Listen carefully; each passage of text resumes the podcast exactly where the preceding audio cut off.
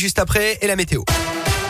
Et à la une de l'actualité, l'inquiétude des arboriculteurs à cause du gel dans la région. Les températures en dessous de zéro sont annoncées en Auvergne-Rhône-Alpes jusqu'à mardi prochain. Moyenne moins 1 à moins 3 degrés jusqu'à moins 5, même prévu dans le Puy-de-Dôme. Dans les prochains jours, les producteurs de fruits doivent une nouvelle fois se préparer à vouloir sauver leur production avec le souvenir douloureux de l'an dernier, évidemment. Une année noire, on s'en souvient, où un épisode de gel au mois d'avril, là aussi, avait ravagé les cultures. Nadine Jacquet gère une exploitation dans le nord du Rhône. Elle a perdu la grande majorité de sa production l'an dernier et elle se prépare cette année au mieux pour affronter le gel avec la crainte une nouvelle fois de tout perdre. On l'écoute. On dort plus trop là. Ça fait deux trois jours que je, je suis très inquiète effectivement. Je redoute, je redoute énormément cette période-là parce que c'est une période compliquée. On revenait sur une année un petit peu normale entre guillemets. Tout est en fleurs parce que les hivers malheureusement sont de plus en plus doux quoi qu'il arrive. Hein. Donc ça se met en floraison plus tôt que prévu. Toujours avec des gelées qui sont très fortes et qui arrivent du jour au lendemain. Ça, ça va faire beaucoup de mal sur sur le verger. Voilà, je suis un peu sur le qui vive. Là cette année je vais faire une lutte, je pense aussi par l'intermédiaire de bras zéro pour essayer de faire réchauffer l'atmosphère. Alors on gagne un degré, hein, on gagne pas énormément, mais si on est sur du moins 2, moins 3, ça peut peut-être un petit peu sauver, sauver la marchandise. Elle souhaite sauver en priorité ses parcelles de pêcher de cerisier. Elle a par ailleurs investi dans une station météo placée dans les parcelles. Elle lance des alertes lorsque les températures atteignent un seuil critique pour les cultures.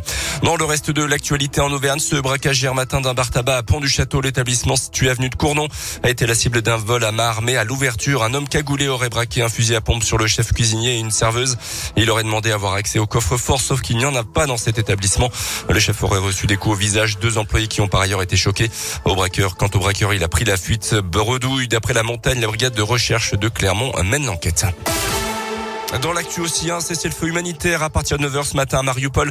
Cessez-le-feu décrété hier par la Russie. Entre 100 et 150 000 personnes sont toujours coincées dans cette ville du sud de l'Ukraine, euh, bombardée depuis des semaines. Euh, la Russie indique que les habitants qu'ils souhaitent pourront être évacués à 250 km plus au nord. Le président ukrainien a déclaré qu'il ne croyait pas une seule parole de la part du régime russe.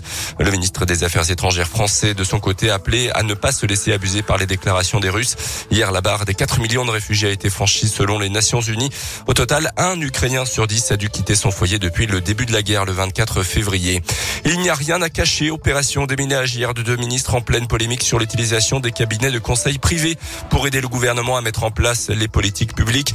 Un rapport du Sénat dénonce la dépendance de l'État à ces cabinets privés et l'optimisation fiscale du plus connu d'entre eux, l'américain McKinsey.